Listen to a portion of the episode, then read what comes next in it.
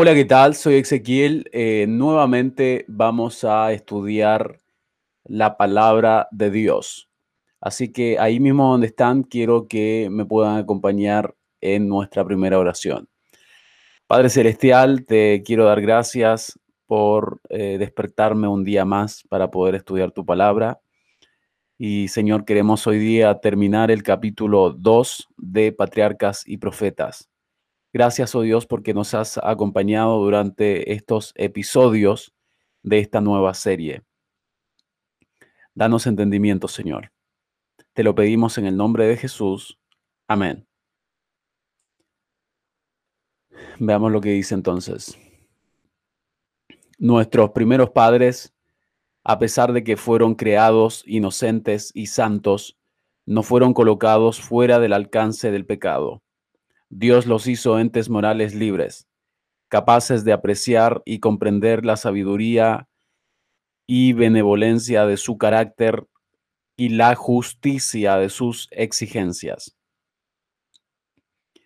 Y les dejó plena libertad para prestarle o negarle obediencia. O sea, Dios creó seres inteligentes con libertad de poder obedecer o desobedecer a Dios. Ellos debían gozar de la comunión de Dios y de los santos ángeles. Comunión significa una relación con Dios mismo y con los ángeles. Pero antes de darle seguridad eterna, era menester que su lealtad pusiese, se pusiese a prueba. Se iba a poner a prueba la lealtad del ser humano en el mismo principio de la existencia del hombre, se le puso freno al egoísmo, la pasión fatal que motivó la caída de Satanás. O sea, acá nos muestra de que el egoísmo es una pasión fatal que motivó la caída de Satanás. Satanás en el cielo fue egoísta y eso eh, ha continuado siendo durante todos los años que han sucedido a la rebelión. Eh, incluso esta misma pasión fatal fue la que, digamos, mayormente nos mueve en este mundo. El árbol del conocimiento, que estaba tan cerca del árbol de la vida, en el centro del huerto, había de probar la obediencia, la fe y el amor de nuestros primeros padres. Entonces, fíjense ustedes. Quizá voy a hacer clic por acá. Dice ahí que se había de probar Primero había un árbol de la vida y estaba también el árbol del conocimiento, que también lo leímos en el capítulo 2 de Génesis. Entonces, eh, estaban en el centro y la, la idea del árbol del conocimiento era probar la obediencia, la fe y el amor de nuestros primeros padres. Em, estas tres cosas. Se iba a probar la, la obediencia, Muchas personas solamente piensan de que Dios estaba poniendo a prueba su obediencia, pero claramente se estaba poniendo a prueba también la fe y el amor de nuestros primeros padres, para ver si es que, digamos, ah, o sea, si es que se iban a mantener leales delante del Señor o se iban a volver eh, igual de rebeldes como eh, Satanás. Entonces, tres cosas se probaron, obediencia, la fe y el amor. Muchos solamente hablan de obediencia, pero en realidad la fe, la confianza en Dios se estaba poniendo en prueba. ¿Realmente confiaban en Dios? ¿Llamaban realmente al Señor? Y el amor se refleja sin duda en la obediencia y la fe también se refleja en la obediencia. Dice que aunque se les permitía comer libremente del fruto de todo árbol eh, de, todo otro árbol del huerto, se les prohibía comer de este, so pena de muerte. O sea, si comían de este árbol del conocimiento iban a morir. También iban a estar expuestos a las tentaciones de Satanás. Pero si soportaban con éxito la prueba, serían colocados finalmente fuera del alcance de su poder. Fíjense ustedes, si soportaban con éxito la prueba, serían colocados finalmente fuera del alcance de su poder para gozar del perpetuo favor de Dios. ¿Se dan cuenta entonces? Eh, ellos tenían que pasar la prueba antes de que Dios quite esa posibilidad de, que, de ser rebeldes. porque Dios da la libertad. Dios da la libertad eh, no solamente al ser humano, sino a los ángeles y también a los otros mundos. Y Dios quería probar entonces la fe, la obediencia y el amor de nuestros primeros padres. Por eso es que puso en el centro, donde estaba el árbol de la vida, por cierto, estaba también el árbol del conocimiento. Dios puso al hombre bajo una ley. Fíjense ustedes, Dios puso al hombre bajo una ley.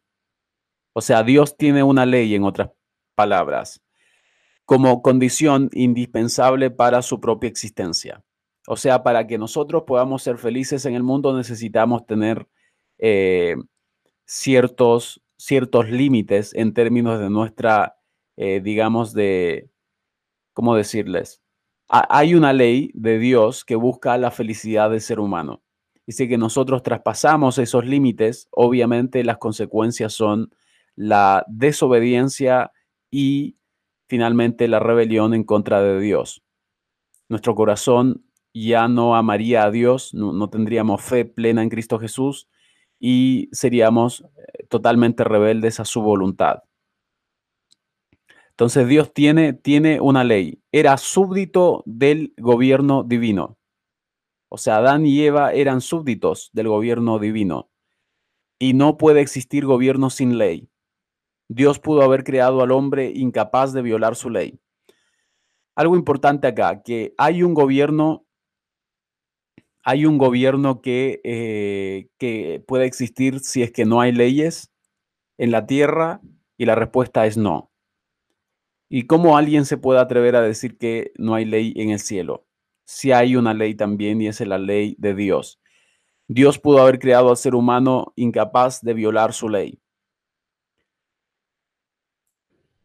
Pudo haber detenido la mano de Adán para que no tocara el fruto prohibido. O sea, cuando Adán iba a comer del árbol de que ustedes seguramente en otro momento ya han escuchado de que él iba a tomar del árbol del conocimiento, cuando estaba a punto de comerlo, Dios pudo haberlo detenido. Pero en ese caso el hombre hubiese sido no un ente moral libre, sino un mero autómata. O sea, como un robot.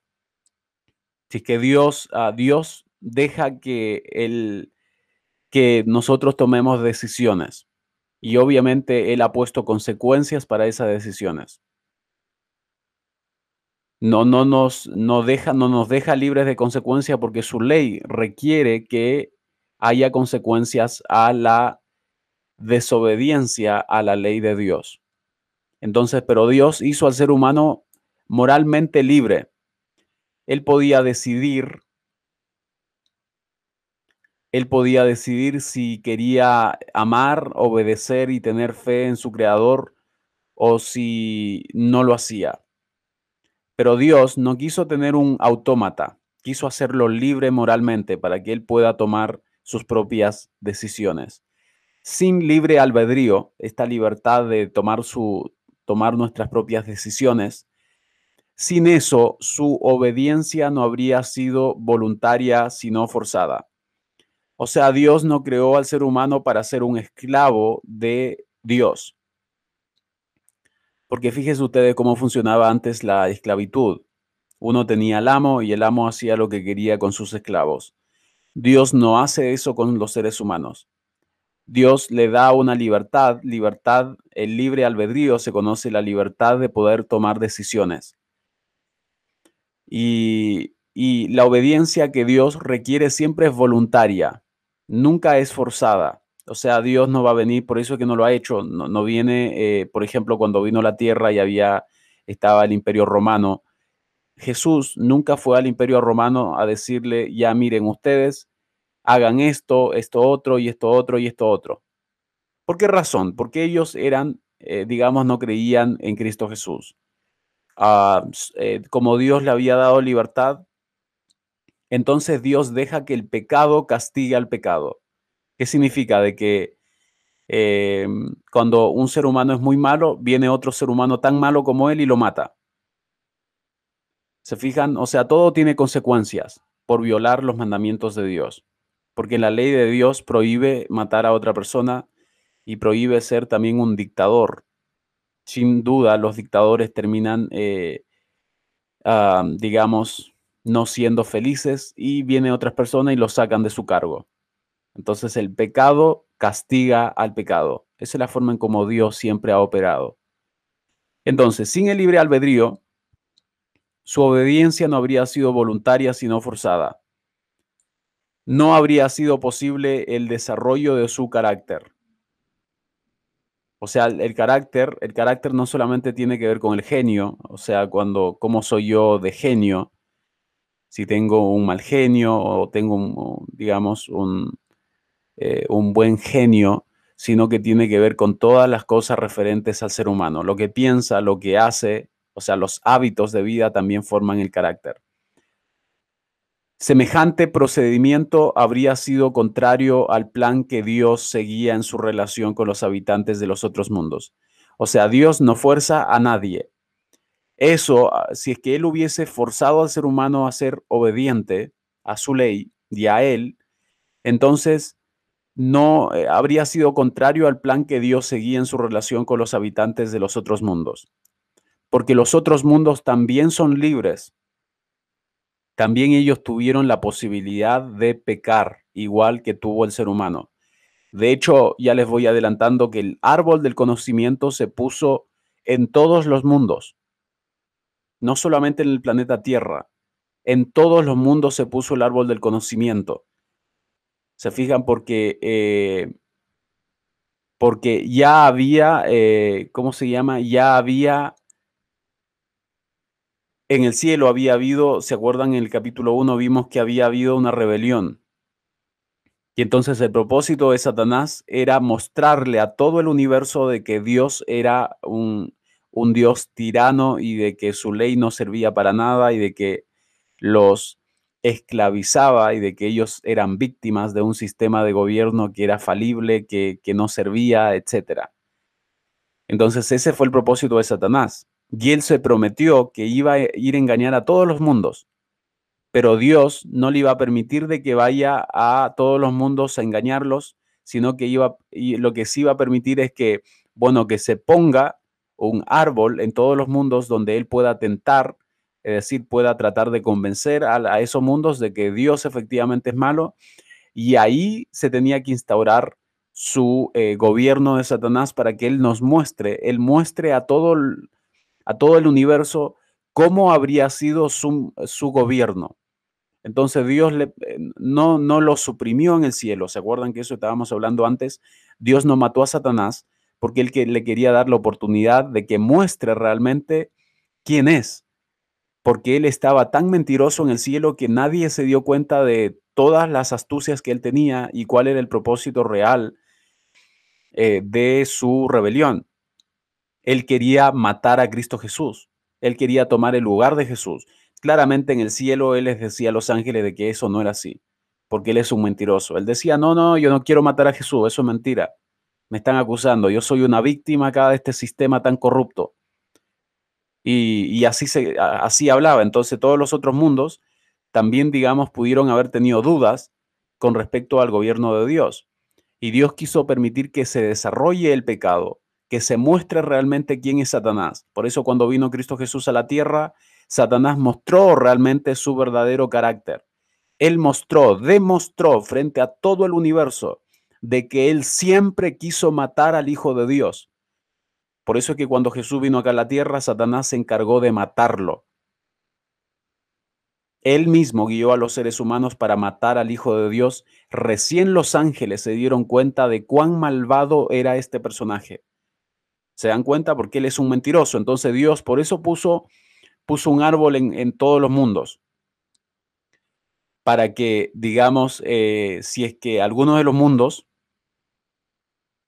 aceptase, como pasó en la tierra, eh, los engaños de Satanás, entonces él tendría que ser, desarrollar, digamos, su, eh, su sistema de gobierno acá en la tierra y claramente nosotros hemos visto las consecuencias. Guerras, odios, egoísmos, orgullos, peleas, eh, los ricos contra los pobres, los ricos desprecian a los pobres, los pobres odian a los ricos, los países vecinos se odian entre ellos mismos, entre vecinos se llevan mal, las clases sociales, ¿se dan cuenta?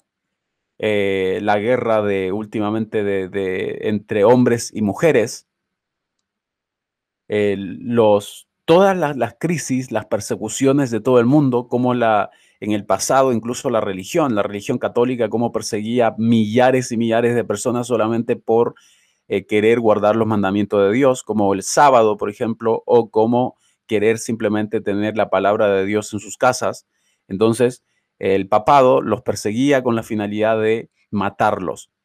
O sea, todo eso es el sistema de Satanás. Ese fue el gobierno que él quiso instaurar en el cielo y claramente él ha demostrado de cuán malvados son sus planes. El hecho de tener coronavirus actualmente en el 2021, el 2020 y el 2021 es un símbolo de cuál es el resultado de la desobediencia del ser humano a Dios.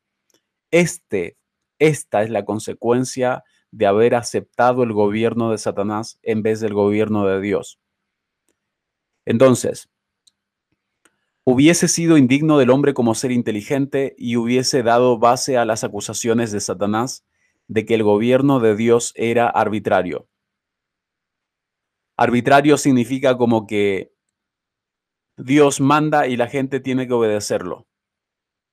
Entonces, Satanás acusaba a Dios de que su gobierno era arbitrario y de que Dios hubiese creado al ser humano con la capacidad de no pecar, entonces le estaba quitando la libertad. Y Satanás con mucho gusto lo habría acusado mucho más al Señor. Por eso que Dios siempre hizo a todas sus criaturas, los hizo libres, incluso a Satanás. Por eso que Satanás tuvo la, posibilidad de, de rebelarse en contra de su Padre. Entonces Dios hizo al hombre recto, le dio nobles rasgos de carácter, sin inclinación hacia lo, hacia lo malo. Entonces muchas personas quizás se pueden confundir, porque pueden pensar, ah, seguramente entonces Dios puso en el corazón de los seres creados eh, también la rebelión. Y eso no es así. Dios los, lo hizo recto, les dio nobles, eh, le dio nobles rasgos de carácter sin inclinación inclinación, perdón, hacia lo malo. Él no tenía, eh, Adán con Eva no tenían inclinación hacia lo malo. Le dotó de elevadas cualidades intelectuales. Ellos podían tener cualidades intelectuales y le presentó los más fuertes atractivos posibles para inducirle a ser constante en su lealtad. Le presentó los más fuertes atractivos posibles para inducirle a ser constante en su lealtad. O sea, Dios cuando bendice a los ricos, cuando te bendice con conocimiento, cuando te bendice con ciencia y con eh, descubrimientos, es porque Él quiere inducirte a que seas leal a su gobierno. Pero obviamente la gente intelectual no lo entiende así. Ellos piensan que son intelectuales por causa de, de sí mismos. La obediencia perfecta y perpetua era la condición para la felicidad eterna. O sea, tenía que haber una obediencia perfecta, no imperfecta. ¿Se fijan? Tenía que ser una obediencia perfecta y perpetua, es decir, siempre. Era la condición para la felicidad eterna. Si ellos querían ser felices, necesitaban ser obedientes a los mandatos de Dios, porque los mandatos de Dios no son, eh, como muchos, muchos quizá lo pueden interpretar los mandatos de Dios como algo malo en sí, pero en realidad no, los mandatos de Dios son los que resguardan la felicidad del ser humano. Es lo mismo que el matrimonio. Tú no puedes permitir que tu esposa, ¿verdad?, se vaya con otro hombre. Eso eh, es como algo ridículo. Y ese es el séptimo mandamiento de Dios, por ejemplo. El séptimo mandamiento claramente dice de que, tiene que quedarte con, tienes que quedarte con tu mujer y ella tiene que mantenerse contigo. O sea, no puede haber nadie extraño, externo en esa relación. O sea, ya hay una ley, una ley que incluso ustedes mismos han puesto porque si no, no lo hubiesen puesto, imagínense cómo estaríamos, cómo estarías tú psicológicamente. ¿Te hubiese afectado o la otra persona habría sido afectada también? Entonces, Cumpliendo, esa es la condición, la obediencia. Cumpliendo esta condición tendrían acceso al árbol de la vida. Hay una condición, y eso muchas personas quizá eh, no lo puedan entender. ¿Por qué no lo puedan entender? Porque están cegados de que siempre la condición para el árbol de la vida ha sido la obediencia. No hay otra condición en la Biblia. No hay otra condición. Hay condiciones, por ejemplo, para entrar al cielo, claramente hay condiciones. Si no hubiese condiciones, entonces, ¿qué estamos haciendo acá en la tierra? ¿Por qué seguimos vivos? Si que no hay condiciones, que venga Jesús y se los lleve a todos al cielo, entonces ahí estamos todos, todos, bien. ¿Se dan cuenta? Precisamente porque hay condiciones y el ser humano, eh, digamos, Dios le está dando oportunidades de que podamos cumplir las condiciones para que podamos, ya sea, si es que Él viene en este tiempo, poder irnos con Él inmediatamente, o si es que viene en un tiempo un poquito más atrasado, nosotros podamos estar seguros en la tumba de que cuando Él venga nos va a resucitar. Dios está tratando de salvar al ser humano. El hogar de nuestros primeros padres había de ser un modelo para cuando sus hijos saliesen a ocupar la tierra. ¿Qué significa esto acá? Significa que em, el huerto del Edén era un ejemplo para que los hijos de Adán, al salir de, digamos, de la casa de sus padres, puedan eh, también formar un hogar muy parecido. Ese hogar, embellecido por la misma mano de Dios, no era un suntuoso palacio, porque claramente eh, nosotros nos gustan los palacios. Los hombres, en su orgullo, se deleitan en tener magníficos y costosos edificios y se enorgullecen de las obras de sus propias manos. Entonces a nosotros nos gusta, claro, nos gusta nuestro orgullo, queremos tener edificios costosos y con mucho lujo y con oro y un montón de cosas, porque nos enorgullecemos de lo que hemos logrado. Pero Dios puso a Adán en un huerto. Fíjense ustedes.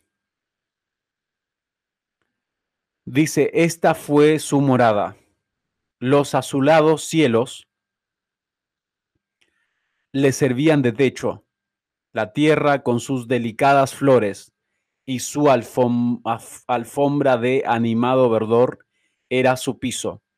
O sea, tenía una alfombra que era el, el pasto de la tierra. Y las ramas frondosas de los hermosos árboles le servían de dosel.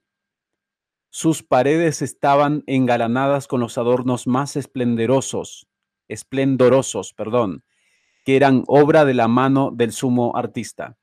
O sea, Dios le dio tanta belleza, mucho mejor que todos los palacios de este mundo. Dios lo bendijo realmente al ser humano con tanto verdor, tantas ramas frondosas, los árboles tan hermosos y los animales. En el medio en que vivía la santa pareja había una lección para todos los tiempos.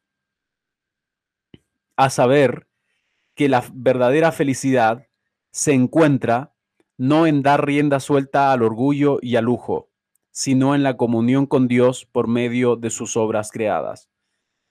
O sea, en la naturaleza, si realmente nosotros eh, amamos a Dios, vamos a ver que Dios se deleita en la humildad, Dios se deleita en la sencillez y no tanto en el orgullo y eh, como el lujo. El, orgullo y el lujo es algo, digamos, nuestro, del ser humano. Nos gusta a nosotros aparentar que tenemos casas bonitas y muebles bonitos y cuando entramos pareciera que adentro está todo perfecto. Aunque muchas veces la vida de las personas están rotas, pero queremos tener algo externo que nos pueda subir eh, digamos, nos pueda eh, hacer, nos pueda ayudar a aparentar como que somos felices. Si los hombres pusiesen menos atención en lo superficial y cultivasen más la sencillez, cumplirían con mayor plenitud los designios que tuvo Dios al crearlos. Se fijan, ojalá que fuésemos más sencillos, en nuestra comida incluso No es necesario comer pavo todos los días y un montón de cosas que en realidad los pobres animales tampoco hoy hemos hablado de que no deberían estar en nuestras mesas. La sencillez en todo, en, la vestimenta, en la comida, en todo.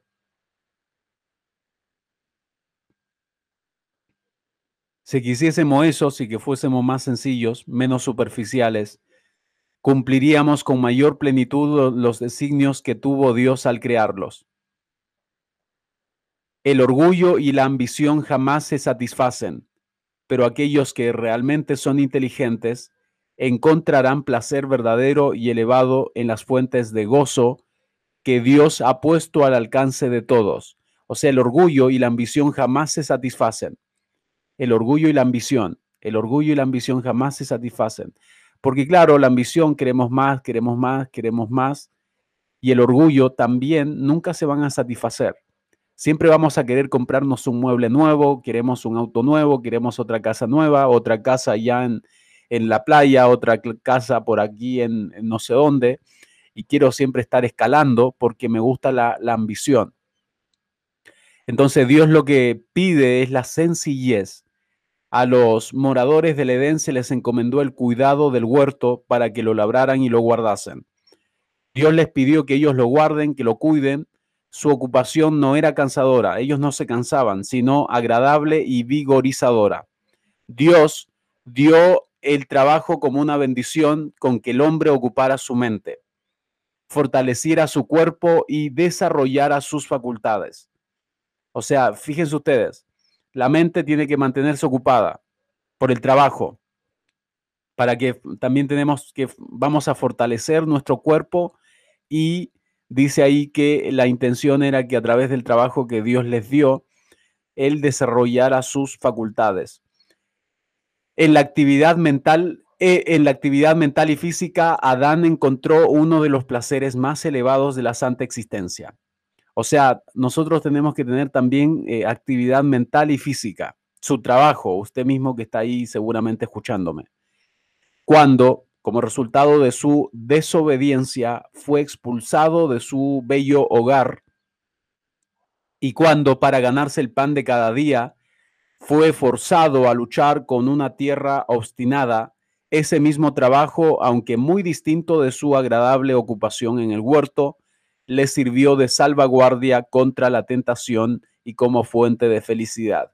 O sea, fíjense ustedes, él eh, encontraba antes placer en esta, en esta eh, obra de cuidar del huerto, pero una vez de que él fue expulsado, Dios le puso un trabajo forzado, trabajo duro, luchar contra una tierra obstinada.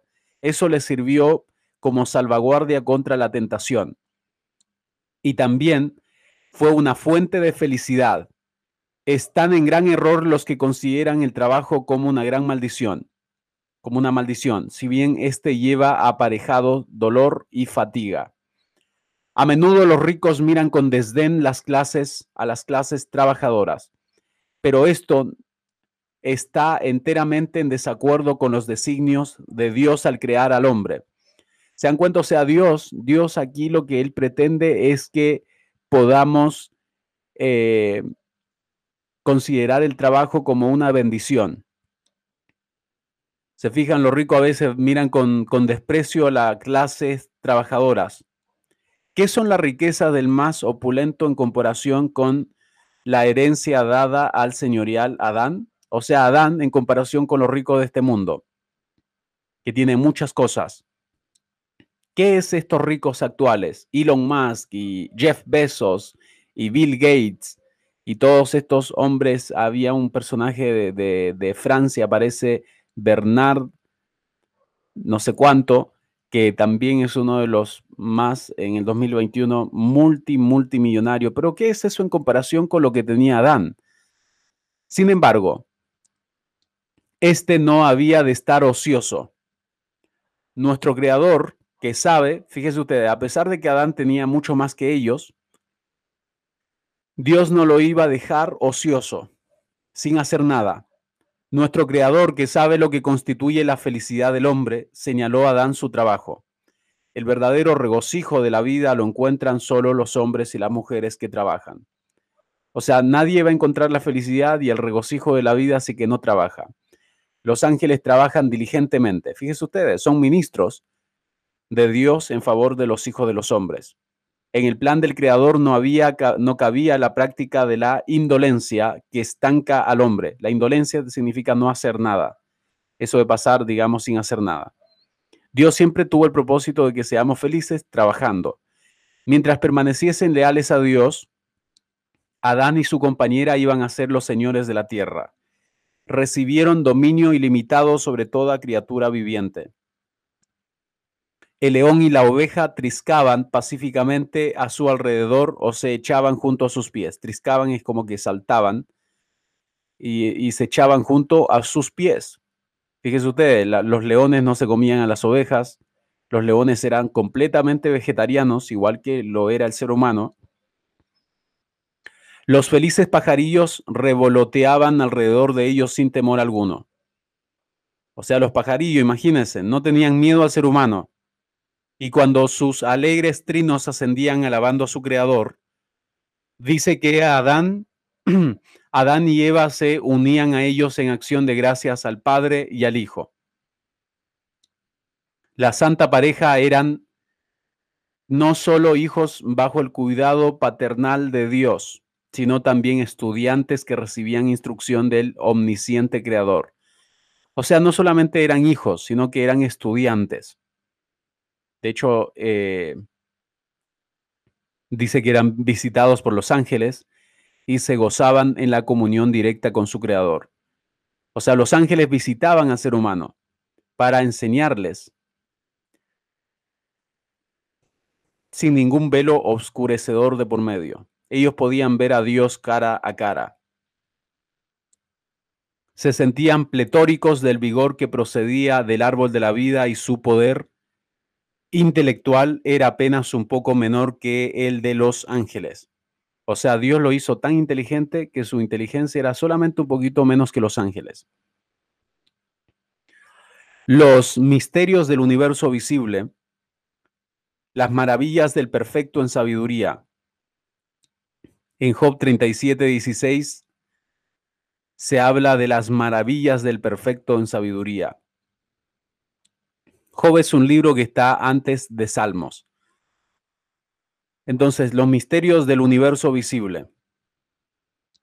Porque ustedes saben que hay misterios en el universo. Les suministraban una fuente inagotable de instrucción y placer. Las leyes y los procesos de la naturaleza que han sido objeto del estudio de los hombres durante seis mil años fueron puestos al alcance de sus mentes por el infinito forjador y sustentador de todo. Ve que hay muchas cosas que son objeto de estudio en este tiempo. Adán y Eva entendían perfectamente esas cosas. Se entretenían con las hojas, con las flores, los árboles, descubriendo en cada uno de ellos los secretos de su vida. Toda criatura vivía, eh, eh, digamos, viviente era familiar para Adán. O sea, ellos estudiaban las hojas, las flores, los árboles. Eh, y todas las criaturas, desde el poderoso leviatán que juega entre las aguas hasta el más diminuto insecto que flota en el rayo del sol. A cada uno le había dado nombre y conocía su naturaleza y sus costumbres. Fíjense ustedes, a cada uno le había dado nombre. La gloria de Dios en los cielos, los innumerables mundos en sus ordenados movimientos. O sea, estos personajes eran científicos, parece también, porque los innumerables mundos en sus ordenados movimientos, ve que los científicos estudian eso, o al menos los astronautas, las diferencias de las nubes, también el mismo versículo de Job 37, 16, los misterios de la luz y del sonido, de la noche y el día. Miren, ellos entendían la luz y el sonido. Todo estaba al alcance de la comprensión de nuestros primeros padres. El nombre de Dios estaba escrito en cada hoja del bosque y en cada piedra de la montaña en cada brillante estrella, en la tierra, en el aire y en los cielos. Es como que ellos donde quiera que veían podían leer el nombre de Dios. El orden y la armonía de la creación les hablaba de una sabiduría y un poder infinitos. Continuamente descubrían algo nuevo que llenaba su corazón del más profundo amor y les arrancaba nuevas expresiones de gratitud. ¡Wow! Ellos podían entender muchas cosas. La luz, el viento, las nubes, los otros mundos.